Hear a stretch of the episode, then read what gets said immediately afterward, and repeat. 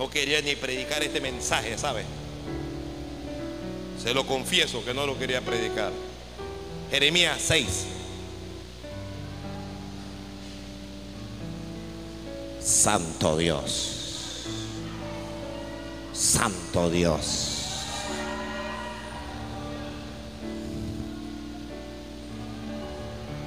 Jeremías 6, cuando lo tiene está de pie. Si tiene un niño en brazos se puede quedar ahí sentado.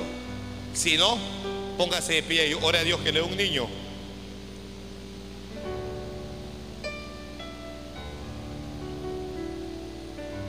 Uh, santo Dios, Belvi.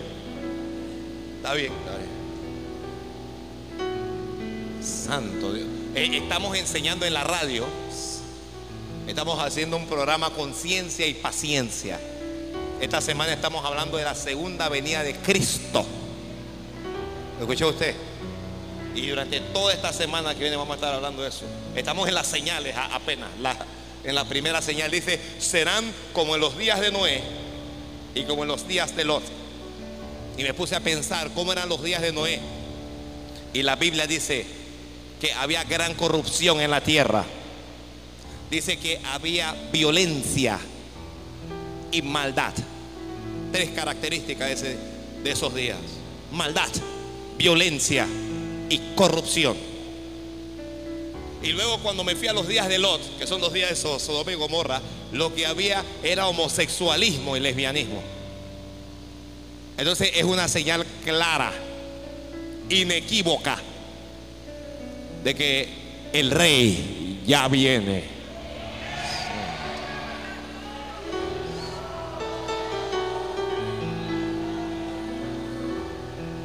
Algunos de ustedes están tomando los mangos bajitos. Porque eso de que Cristo viene lo estamos oyendo hace tiempo, ¿sí o no? ¿Ah? De que yo estaba chiquito, había un hombre en la 5 de mayo que se levantaba y se ponía una placa en el pecho de que faltan tantos días y se la pasaba. Viene el fin del mundo, Cristo viene, faltan mil días. Y, uno pequeño más asustado. Todos los días que uno pasaba por el 5 de mayo, oye, faltan menos días. Se murió él y Cristo no vino. Segunda de Pedro 3.9 dice que el Señor no retarda su promesa. ¿Oyó? Algunos la tienen por tardanza, pero Él no retarda su promesa, sino que es paciente. Para con algunos, usted y yo, usted y yo, esperando que procedan al arrepentimiento. En otras palabras, Dios está esperando que usted y yo nos arreglemos para venir. Gracias, Señor. Hay que decirle gracias, Dios del cielo.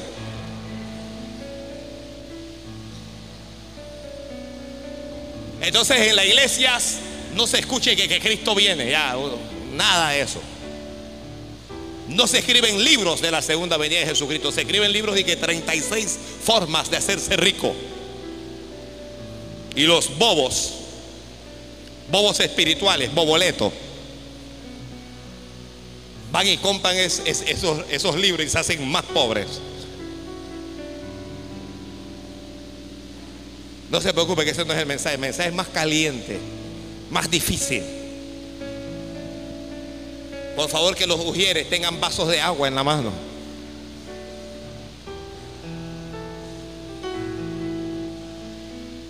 Los ujieres no, los colaboradores. Siervo, corríjame.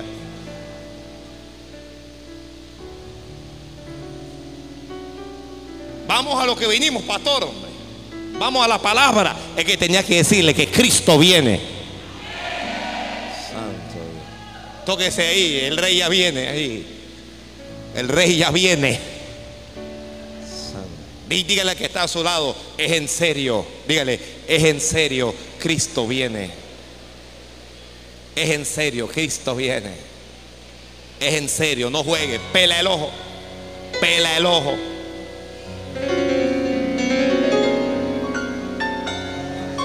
Pela el ojo.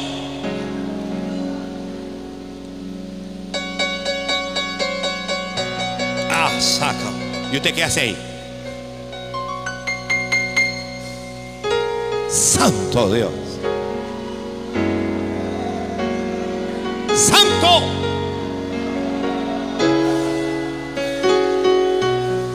Un buen día, usted y yo estaremos aquí en la tierra y en un instante, en un abrir y cerrar de ojos, usted será arrebatado, será tomado con violencia. Primero, resucitarán los muertos en Cristo. Y luego nosotros, los que habremos quedado, seremos arrebatados y nos, oiga, nos reuniremos con Él en los aires.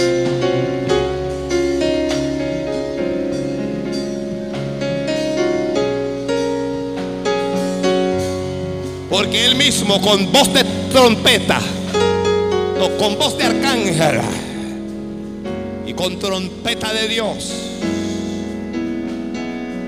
descenderá por ti y por mí. Santo. Y si usted no cree eso, váyase al mundo.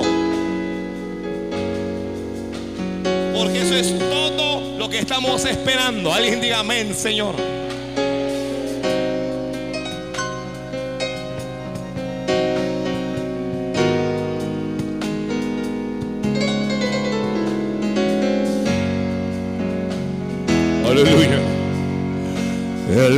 Comercio y ha cesado. Ese no es, ese no es el rey. El bullicio terminó. Los talleres han cerrado, la cosecha se dejó. Las casas. No hay labores, en las cortes. Ya no hay ley. Y el planeta ya está listo para recibir al rey, el rey.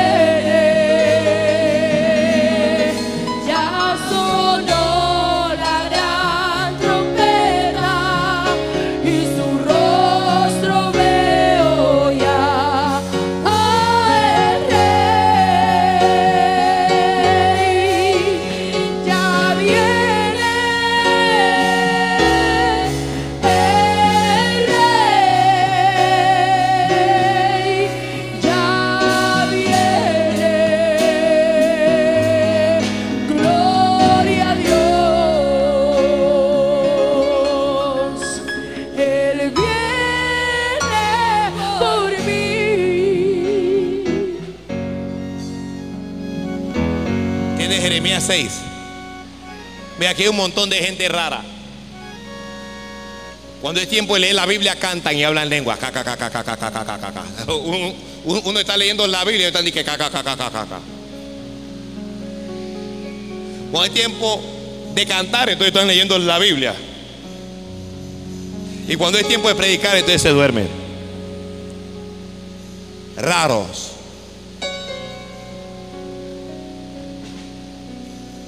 Hey alguien diga, predica, predicador.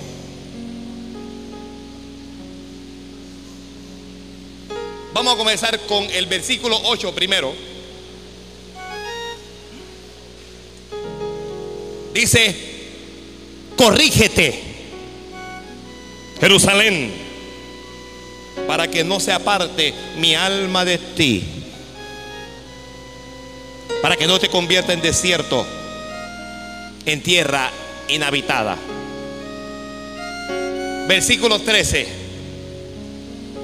Porque desde el más chico de ellos hasta el más grande, cada uno sigue la avaricia y desde el profeta hasta el sacerdote, todos son engañadores. Y curan la herida de mi pueblo con liviandad, diciendo paz, paz, y no hay paz. ¿Se han avergonzado de haber hecho abominación? Ciertamente no se han avergonzado, ni aún saben tener vergüenza. Por tanto, caerán entre los que caigan. Cuando los castigue, caerán, dice Jehová. Así dijo Jehová, paraos en los caminos y mirad y preguntad por las sendas antiguas cuál sea el buen camino y andad por él y hallaréis descanso para vuestra alma. Amén. La palabra del Señor es fiel y es digno de ser recibido por todos. Que la palabra de Dios es fiel.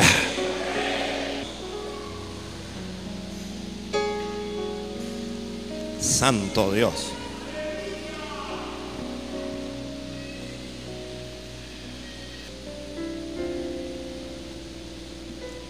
Llama poderosamente la atención el versículo 16, donde Dios dijo, paraos y mirad y preguntad. Es como podemos llamar a este, este mensaje. Pensé en llamarle como comenzamos en el versículo 8, el término corrígete. Sí, vamos a llamarlo así. Vamos a llamarlo así. ¿Cómo se llama este mensaje? No los escuché. ¿Cómo se llama este mensaje? Dígaselo al hermano. Si conoce el nombre, llámelo por su nombre y dile, corrígete.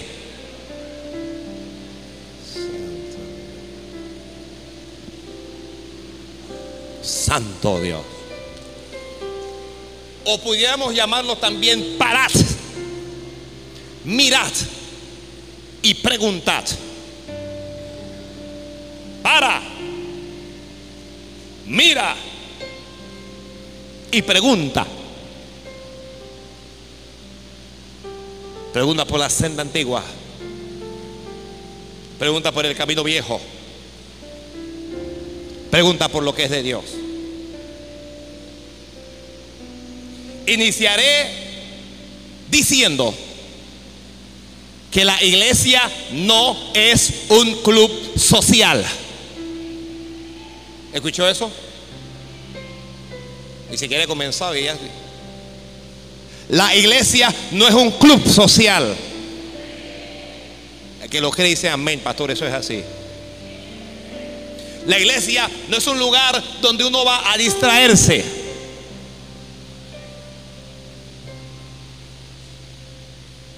No es un lugar donde uno va a aparentar.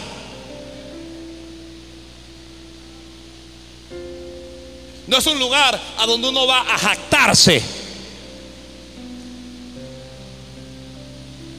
Ni siquiera es un lugar donde uno va a sentirse bien. Wow. Hey. Santo Dios. Lamentablemente hoy mucho pueblo cristiano van a la iglesia para sentirse bien con su conciencia, para distraerse, para aparentar y para jactarse de las cosas que tiene.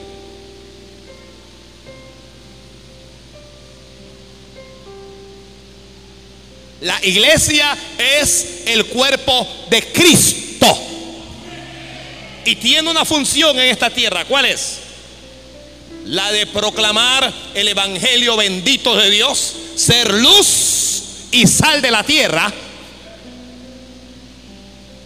Y la de adorar e intimar con su Dios. Estamos llamados a ser los testigos de Dios en este mundo.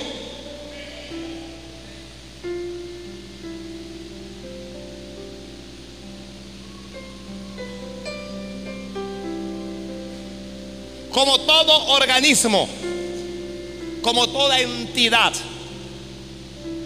como todo grupo, La iglesia se rige por normas. Hay normas que ya han sido establecidas. ¿Dónde fue establecida, pastor? Están establecidas en la Biblia. ¿Escuchó eso? ¿Dónde yo puedo saber qué es bueno y qué es malo? Como cristiano, ¿dónde lo puedo saber? ¿Lo, ¿Lo puedo encontrar en alguna novela del mundo? No, en la Biblia. Nuestra guía.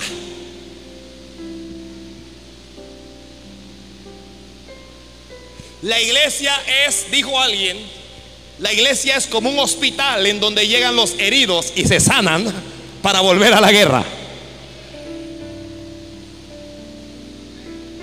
Santo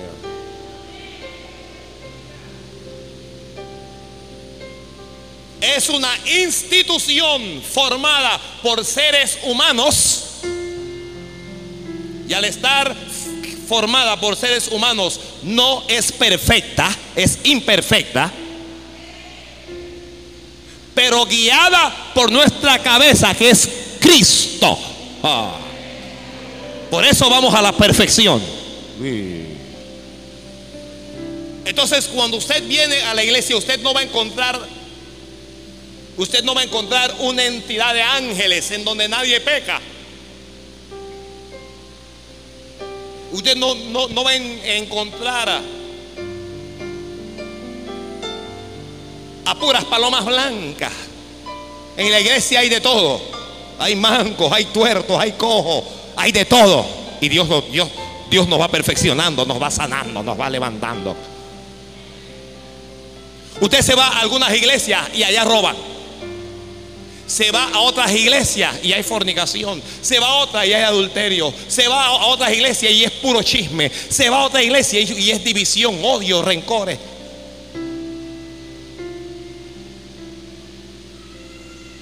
Pero, pero es la iglesia. Santo. Gracias, hermana. Pero es la iglesia.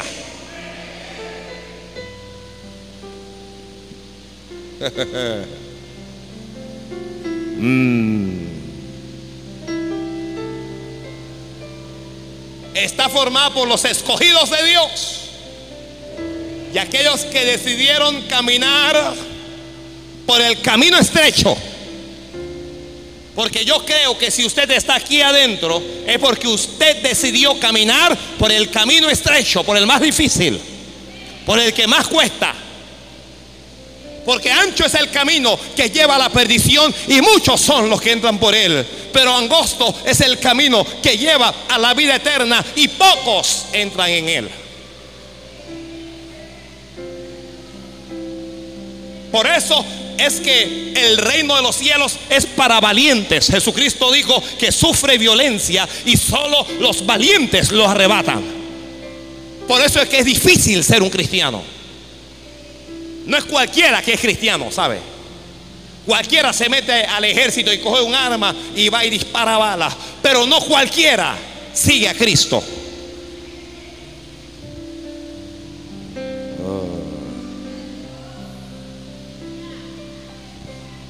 Santo Dios.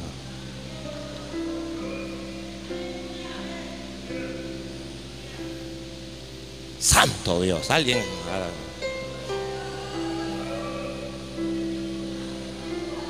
Santo.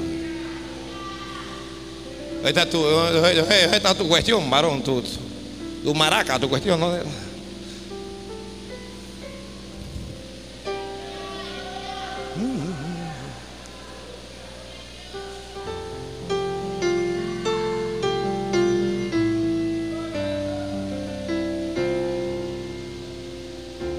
Desde siempre el pueblo de Dios ha tenido la tendencia a desviarse. Vamos en el camino y nos desviamos. Usted, yo y todos. Nos vamos desviando.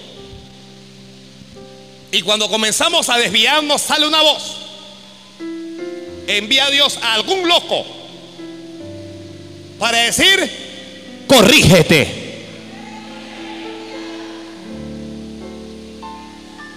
Cuando comenzamos a desviarnos, Dios levanta algún atalaya, algún profeta para decir, corrígete. Corrígete. Corrígete, dice Dios, para que no se aparte mi alma de ti.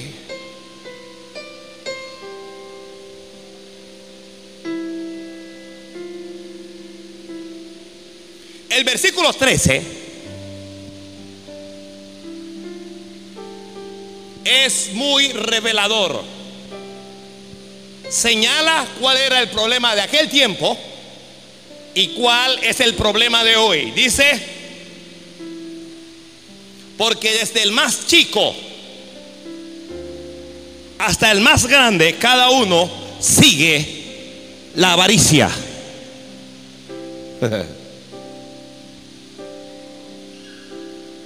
Nuestra meta, yo no sé cuáles serán su meta, realmente.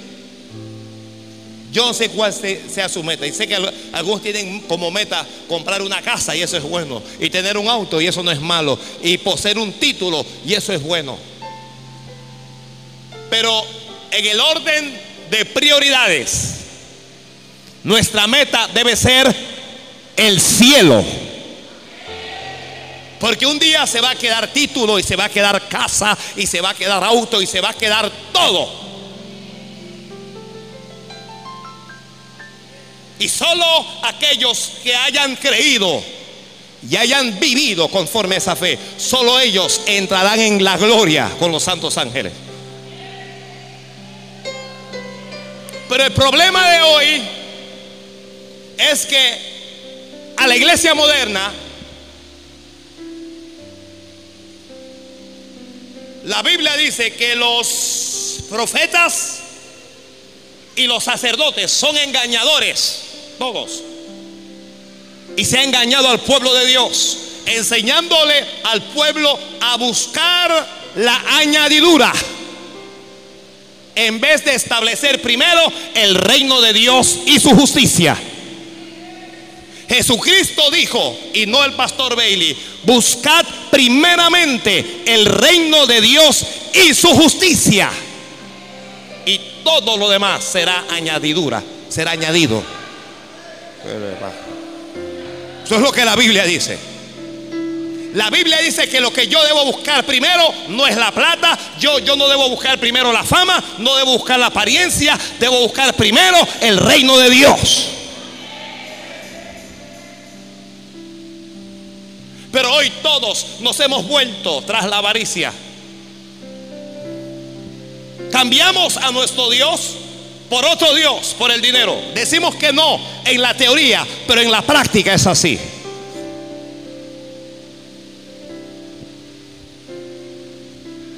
Dedicamos de 8 a 14 horas diarias para ganar dinero, pero tan solo 5 minutos para estar con nuestro Dios.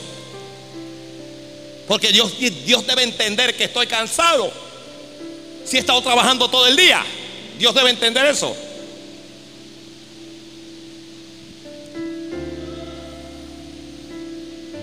Somos fieles a nuestros amos. Y voy a utilizar esa palabra porque muchos de los empleados no son empleados, sino que son, eh, son esclavos. Entonces somos fieles a nuestros amos terrenales y seríamos incapaces de faltar un día al trabajo. Pero cualquier excusa es buena para no ir a la casa de Dios. Qué aburrimiento ir allá a escuchar a ese hombre. Qué aburrimiento ir a orar, a cantar. No, hoy, estoy cansado. Dios tiene que entender eso. Dios tiene que entender eso.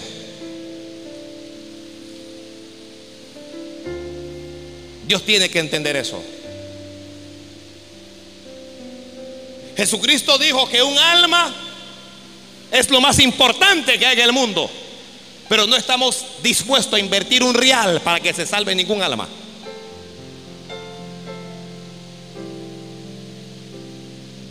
No estamos dispuestos a hacer eso. Nos hemos convertido en seres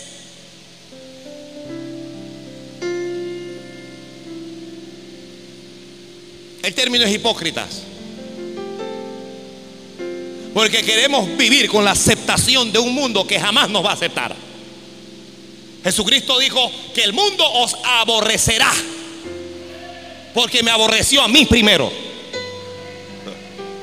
Nunca el mundo te va a aceptar. Y si el mundo llega a aceptarte, es que eres un mundano, eres una mundana. Eso es lo que eres.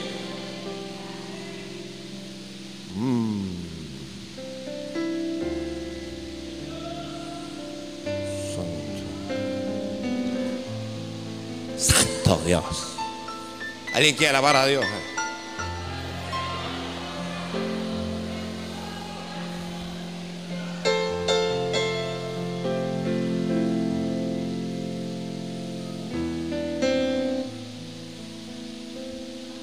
Yo se- le confieso que no quería predicar este mensaje. Porque cuando uno saca la espada, la espada corta para toda parte. Pero sea Dios veraz y todo hombre mentiroso. Tengo que predicar este evangelio, dijo el apóstol Pablo, y hay de mí si no lo predicaré. Como Dios quiere, no como yo quiero.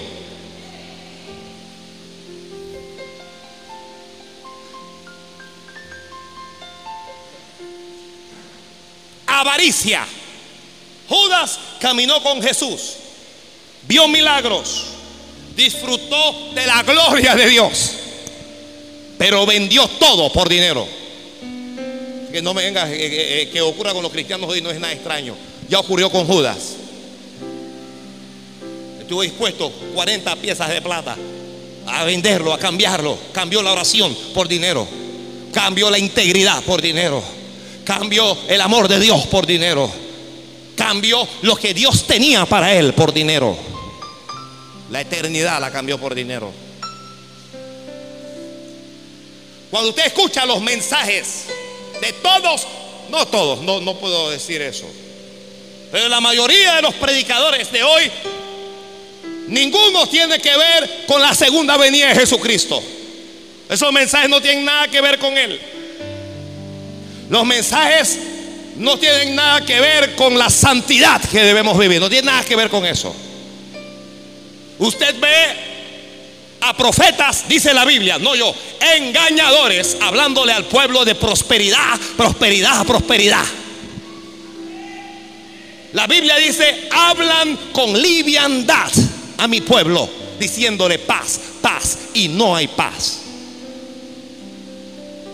Dios te ama, Dios te va a bendecir, eh, Dios, Dios te va a enriquecer, eh, tú tienes derecho a esto, tú tienes derecho a lo otro. Hermano, usted tiene de- derecho a vivir los mejores lujos, a tener las mejores casas, a, tenerlo, a, a- a tener lo mejor. Pero no dicen a la gente que tienen derecho a vivir en santidad. El altar se ha corrompido el altar.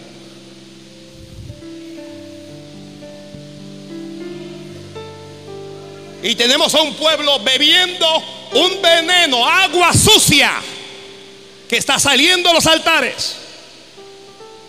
Y un pueblo desviándose. Y en vez de corregir, lo que estamos es pasando la mano con suavidad, con liviandad. Dios le dijo a su pueblo, le dijo, paraos en los caminos. Cuando usted va caminando y usted no está seguro de que el camino que usted lleva le va a llevar a casa, usted tiene que detenerse para ver. Hay, hay que parar para tratar de identificar algo, para ver un árbol conocido, para ver una trocha. Hay, hay que detenerse.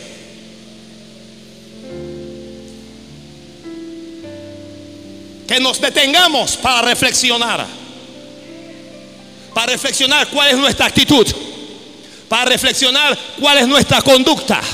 Para comparar lo que Dios tiene para su pueblo y lo que nosotros somos. Necesitamos detenernos y mirar la historia de la iglesia y ver a la iglesia de hoy para ver qué es lo que está ocurriendo.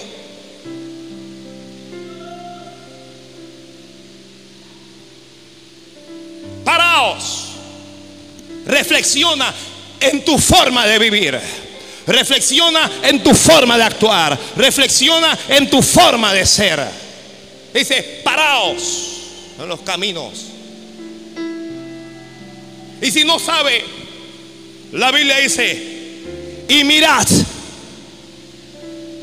Hay que comenzar a mirar no a los demás para criticarlos ni para murmurar de ellos. Necesitamos comenzar a mirarnos a nosotros mismos, a mirar mi cristianismo, a mirar cómo estoy yo con Dios, a mirar cuál es mi condición, cuál es mi actitud. No a ponerme a criticar al hermano porque tiene una paja en su ojo cuando yo tengo una viga en mi ojo.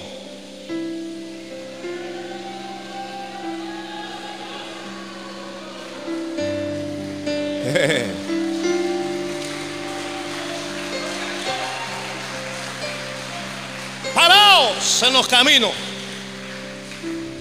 Usted está yendo a su casa y usted encuentra que no está en el verdadero camino. Deténgase y mire.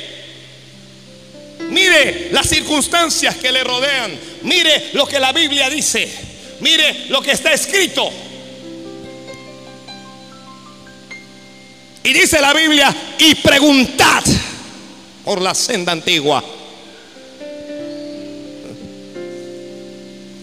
Preguntad por las sendas antiguas, por aquellas viejas sendas en donde los santos caminaron y llegaron a la eternidad. Necesitamos preguntar dónde están esas sendas. ¿Dónde está el camino de Pablo y el camino de Pedro y el camino de Juan? ¿Dónde están las sendas de aquellos cristianos que el mundo no aceptó, que el mundo persiguió y el mundo eh, martirizó? ¿Dónde están esas sendas? ¿Dónde están las sendas de los cristianos que el mundo aborrecía? Porque el mundo está aceptando a la iglesia hoy. Es que la iglesia huele a mundo.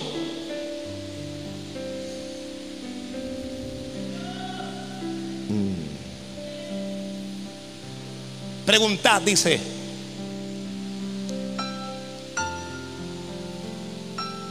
Cuando nadie dice nada, entonces los cristianos comienzan a beber cerveza.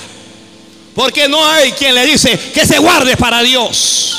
No hay quien les diga que los borrachos no heredarán el reino de los cielos. Cuando nadie dice nada, entonces usted ve a los cristianos que comienzan a beber vino, porque ese es el comienzo, ese es el comienzo. Un trago de vino no tiene nada, porque no hay nadie que quien los amoneste. Somos el pueblo de Dios. Somos el pueblo de Dios. Somos un pueblo especial. Somos su especial tesoro. Somos la niña de sus ojos. Somos sus testigos. Somos lo mejor que hay en el mundo. Pero no solo debemos serlo, también hay que parecerlo.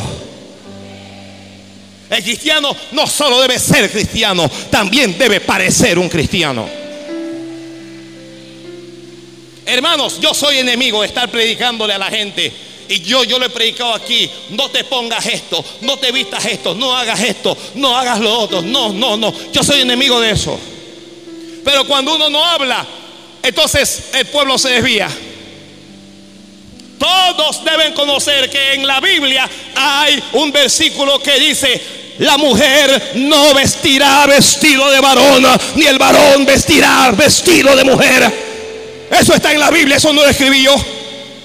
Pero nosotros tenemos a un montón de cristianas hoy que están, usted las ve en las calles y la ven pantalonada. Oiga, en la iglesia usa falda, pero en el mundo usa pantalón. Oiga, deténgase en el camino y pregunte por la senda antigua, pregunte por el camino viejo. Pregunte por el camino de las cristianas que no usaban fal, que, que, no usaban pantalón, que usaban unas faldotas que todo el mundo criticaba, pero que eran llenas del Espíritu Santo, eran santas y puras para Dios. Hacemos un montón de mundanas en la iglesia. Porque la pastora tal usa pantalón. Porque la, cantante tal usa pantalón. Que use pantalón es que le da la gana. Pero mi casa y yo serviremos a Jehová.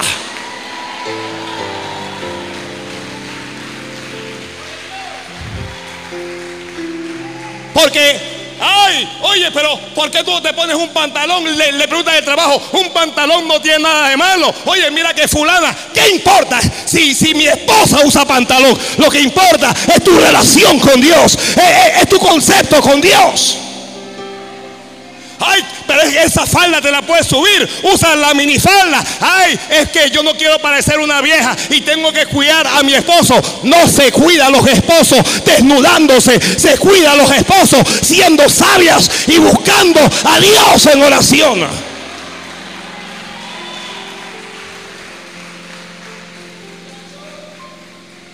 Le dije que le tuviera agua a la gente.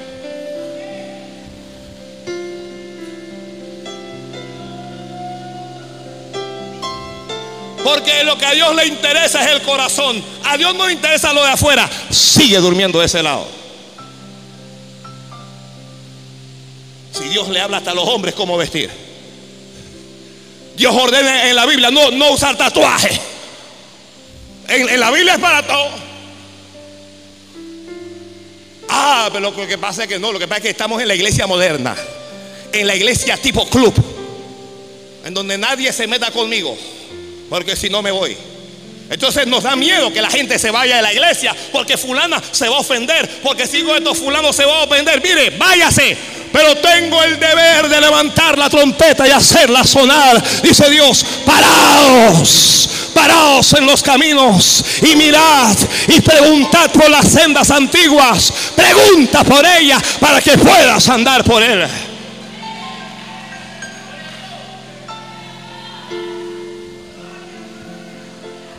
Nuestra música no tiene nada que ver con Dios hoy. Usted ve en las emisoras, en los canales de, televisión, que no hay diferencia entre el mundo y la iglesia, entre lo profano y lo santo. No hay ninguna diferencia.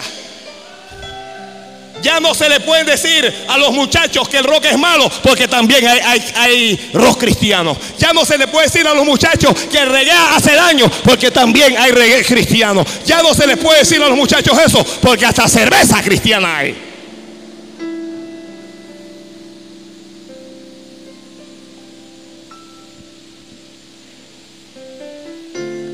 Y el mundo entró, y en lugares como Estados Unidos hay discotecas cristianas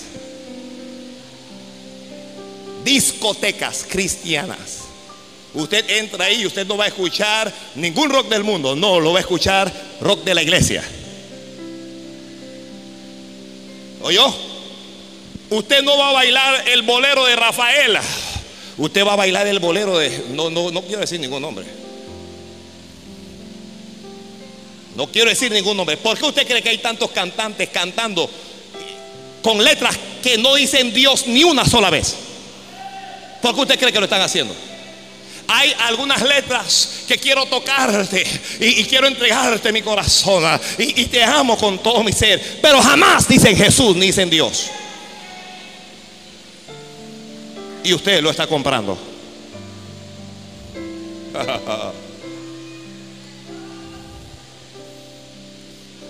Vamos a preguntarnos cuál es el camino de la iglesia antigua. Dice la Biblia, y perseveraban en la doctrina de los apóstoles. La iglesia perseveraba en la enseñanza de los apóstoles. Los apóstoles enseñaban cómo la iglesia debía vivir y la, iglesia perseveraba en ella. La iglesia vivía, perseveraban en la comunión unos con otros. Había armonía, había unidad, había amor, había ese concepto de uno perseveraban en el partimiento del pan y perseveraban en las oraciones. Usted quiere saber los caminos viejos, ¿cuáles son? Es el viejo camino de la Biblia. Es el viejo camino de, la oración. Es el viejo camino del ayuno. Es el viejo camino de las vigilias. Es el viejo camino de la santidad. Es el viejo camino de la adoración. Es el viejo camino del temor de Dios. Es el viejo camino del evangelismo y de servir a Dios.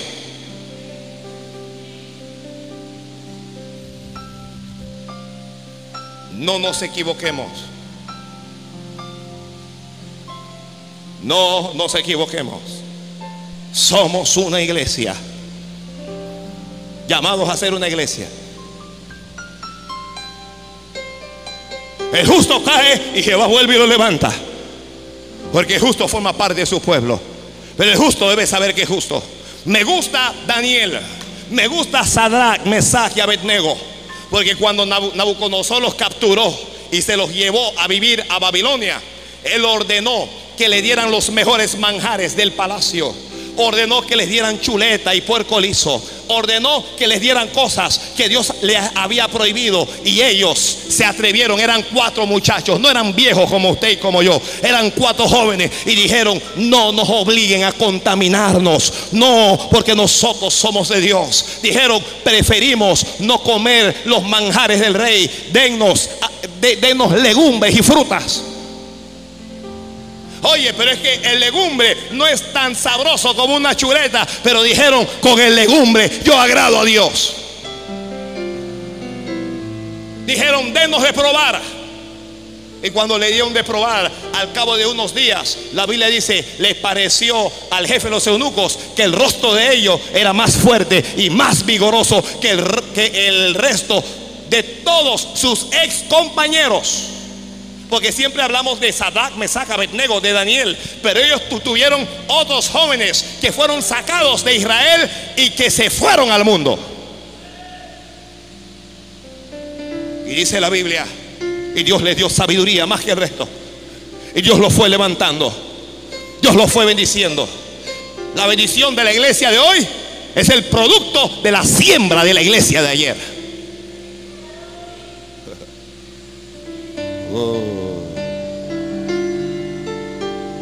Y donde Dios santo eres tú. Me gusta que cuando Nabucodonosor creó una estatua de oro y dijo todo el mundo se arrodilla delante de esa estatua, Sadrach, Mesach y Abednego dijeron nosotros no. No importa si la estatua es de oro, no importa si tiene plata, no importa si nos botan de aquí, de este trabajo. Oiga, e, esa gente estaba en la papa. E, ellos eran administradores, e, ellos eran autoridades. Ellos dijeron, no importa si me botan del empleo, no importa si me sacan de aquí, pero yo tengo que agradar a Dios. Hoy en día, ¿qué es lo que tenemos? Un montón de creyentes arrastrándose y vendiendo su pudor, vendiendo sus convicciones por un real que le pagan. Ellos dijeron, me van a matar, pero no me importa. Aquí yo no me arrodillo, porque nosotros solo nos arrodillamos delante de Dios. El rey los llamó y les dijo, los vamos a echar en el horno de fuego, los vamos a matar. Y comenzó a amenazarlo y le dijeron, ni nos amenaces, porque no nos vamos a arrodillar delante de esa estatua. ¿Quién dice que nosotros tenemos que arrodillarnos delante de la moda, delante de la música? ¿Quién dice que nos tenemos que arrodillar delante de una sociedad corrupta? Necesitamos vivir no como la gente dice que tenemos que vivir, sino como Dios dice. Necesitamos caminar no como la gente piensa que tenemos que caminar, sino como Dios dice.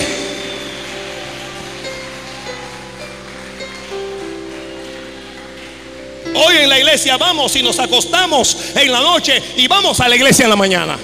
Lo estamos haciendo. Paraos. En los caminos dice, y mirad y preguntad.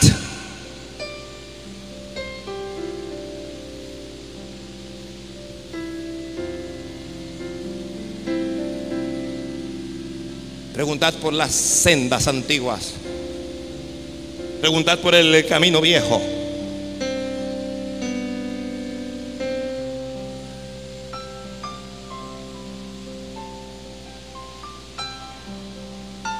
Gusta Daniel, que cuando se buscaron una ley para impedir que orara a su Dios, abrió las ventanas para que lo vieran orar. Me, me gusta Daniel, que no se avergonzaba de ser un hijo de Dios, como se avergüenza muchos hoy que están en las iglesias. Pablo decía, porque no me avergüenzo del Evangelio, porque es poder de Dios. ¿Cómo me puedo avergonzar yo de mi Dios? ¿Cómo me puedo avergonzar de mi fe? ¿Cómo me puedo avergonzar de la Biblia? ¿Cómo yo puedo hacer eso? Tendría que ser ingrato y miserable para poder hacerlo. ¿Cómo puedo avergonzarme de mi Cristo que murió públicamente por mí?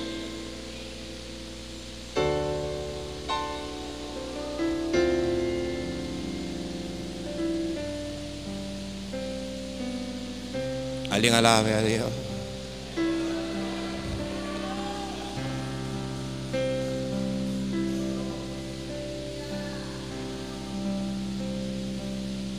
Cuando alguien piensa en ir a la iglesia, es porque está hastiado del mundo y piensa en algo que lo debe hacer cambiar. Dios habló al profeta Jeremías y, y le, y le dijo, conviértanse ellos a ti y tú no te conviertas a ellos. Jeremías era uno solo. Ellos eran muchos, pero Dios le dijo que ellos se conviertan a ti, que ellos crean lo que tú crees, que sean ellos los que vistan como tú, que sean ellos los que hablen como tú, que sean ellos los que crean lo que tú crees, que sean ellos los que vivan lo que tú vives. Y no los imites tú a ellos.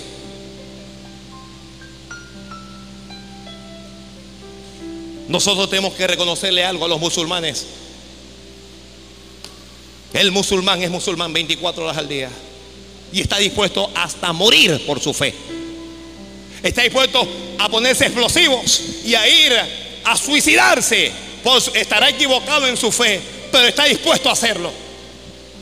Hoy, hermanos, miren, tenemos que discipular. Hermanos, miren, tenemos que hacer discípulos. Hermanos, y usted sabe cómo actúan los hermanos. Como si uno le estuviera pidiendo algo de su casa. Actúan con desdén.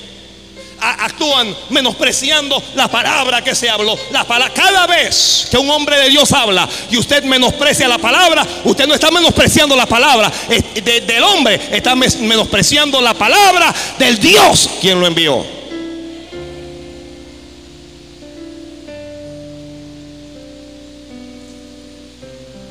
A Jorobán mientras estaba en su idolatría. Y llegó un profeta de Dios. Llegó un hombre dispuesto a desafiar a todos y a todos. Un hombre dispuesto a proclamar contra el altar. Y el profeta levantó la mano y proclamó contra el altar y dijo, altar, altar, tú que quemas huesos de los hombres. Y profetizó contra el altar y dijo, y la señal será que el altar se partirá en dos. Y después de hablar, el altar se partió en dos. Y Jeroboam, en vez de tener temor a Dios, en vez de recibir lo que Dios le estaba diciendo, menospreció al hombre y menospreció a la palabra y extendió su mano y dijo, prendedle. Y la mano se le quedó tiesa se le quedó seca así. No pudo enderezar la mano. Y fue donde el profeta le dijo, pídele a Dios, por favor, por mi mano, pídele a Dios. Y el profeta oró y le restauraron la mano.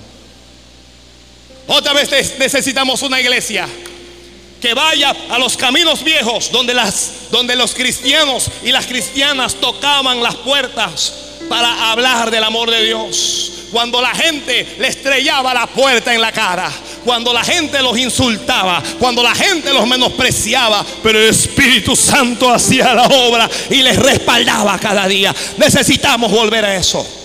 Necesitamos volver a llorar por las almas. Me parte el corazón cuando yo hablo con un líder y le digo, usted va a ser líder de esto, va a ser líder de aquello y no tiene un poquito de carga por las almas, no tiene un poquito de, carga por el grupo al, que se le ponga uno dice, Dios mío, ¿dónde están los líderes? Dice Dios, habla, habla y dígale, paraos, paraos, detenemos en los caminos. Porque cada uno está interesado en su propia cosa.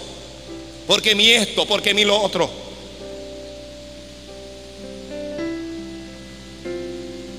Parte el corazón oír a mujeres, yo no quiero ser esposa de pastor. Ay, yo no quiero ser esposa de pastor. Estás menospreciando no al pastor, estás menospreciando a Dios. Y el esposo que te va a llegar te hará llorar, te hará sufrir.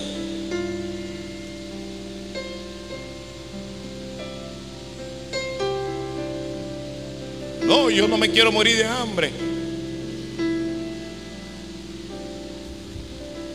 Dios te va a dar uno, no te preocupes.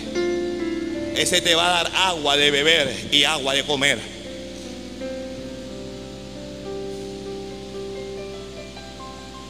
Ayúdeme aquí, un, ayúdeme a alguien, que me estoy quedando seco.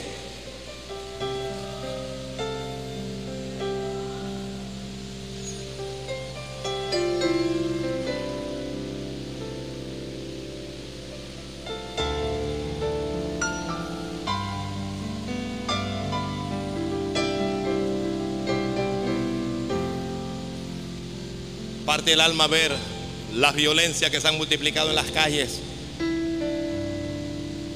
Y preguntar, ¿y nosotros qué estamos haciendo para detenerla? ¿Qué estamos haciendo para que el muchacho que tiene un arma en la mano deje esa arma? ¿Qué estamos haciendo nosotros? La, la respuesta es esta, nada. Ay, es que yo estoy orando. Eso no es suficiente, hay que hacer más que eso.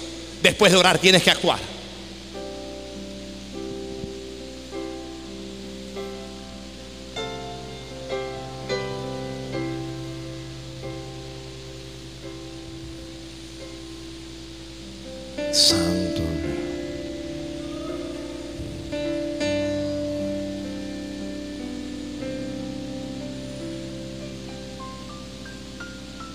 Caminos viejos.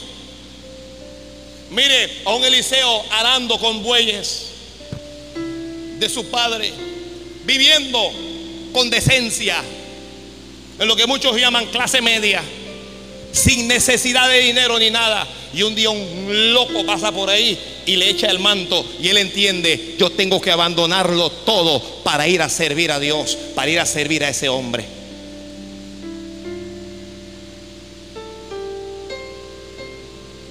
Ve a Eliseo detrás de Elías, sirviendo como un empleado, como un esclavo, obedeciendo en todo. De- Dejó a papá y a mamá, dejó la comodidad de la casa, dejó su futuro, lo dejó todo, pero tiene a Dios. Y vea la recompensa de Dios con una doble porción de la unción de Elías. Solo me quedan cinco minutos, ¿sabes?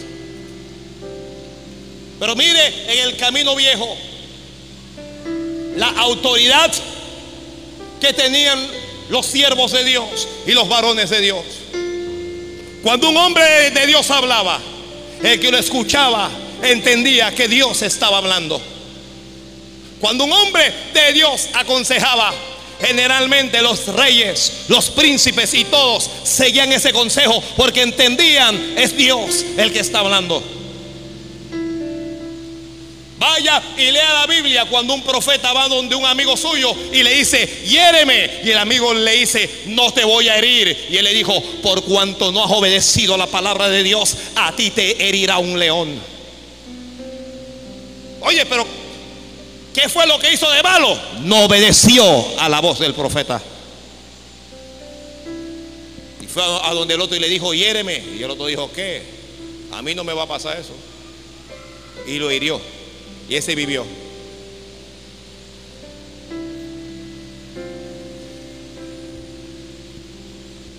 Hoy usted ha- habla con algunos cristianos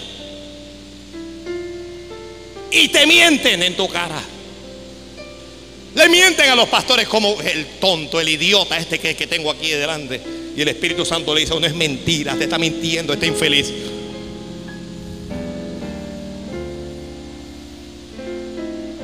Dice, amén. Nos hacemos el tonto, amén. Vaya con Dios.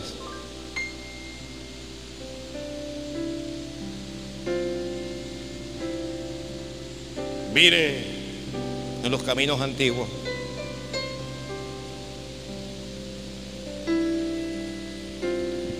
Y vea que cuando el pueblo de Dios se equivocaba y Dios hablaba, el pueblo de Dios corregía se arrepentía, se humillaba, se volvía a Dios y comenzaba a andar en el buen camino.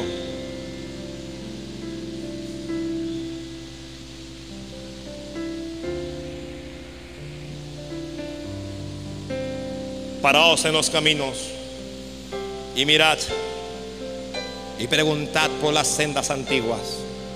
Pregunte por las sendas antiguas.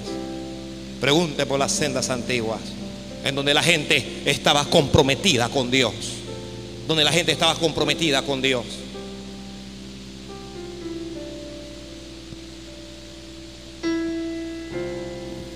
Yo no sé si hay algún cristiano que pueda alabar a Dios aún.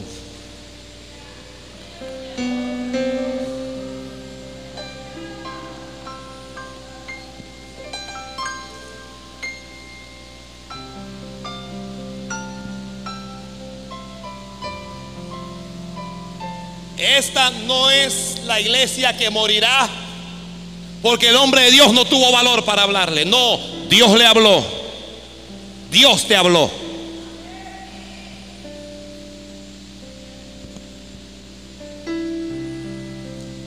Corrige, corrige, corrige, corrige, corrige. Hay cosas que hay que corregir, corríjalo. Todos.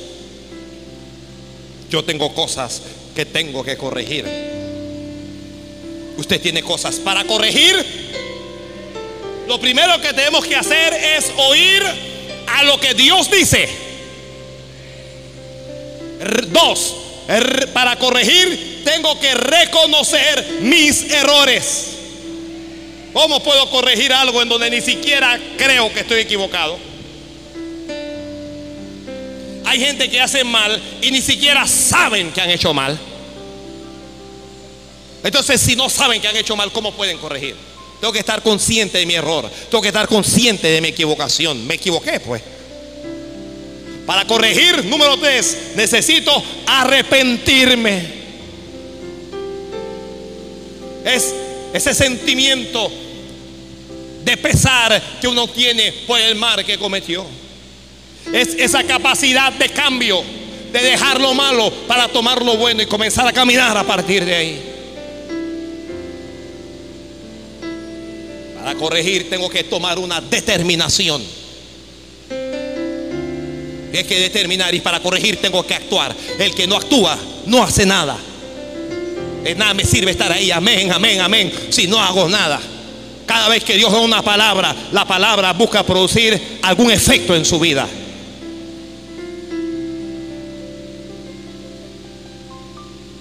Puestos de pie, por favor.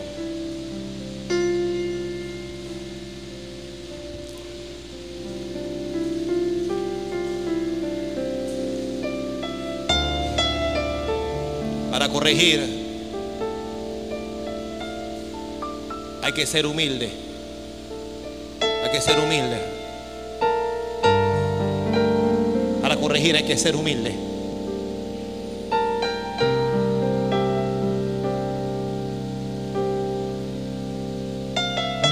Corregir hay que ser humilde.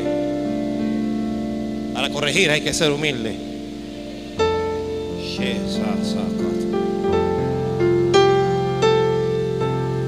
Oh,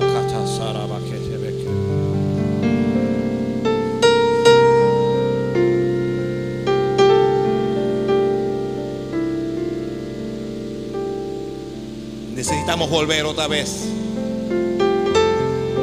a la vieja senda del altar, donde cuando Dios hablaba, el cristiano pasaba y lloraba en el altar y se quebrantaba.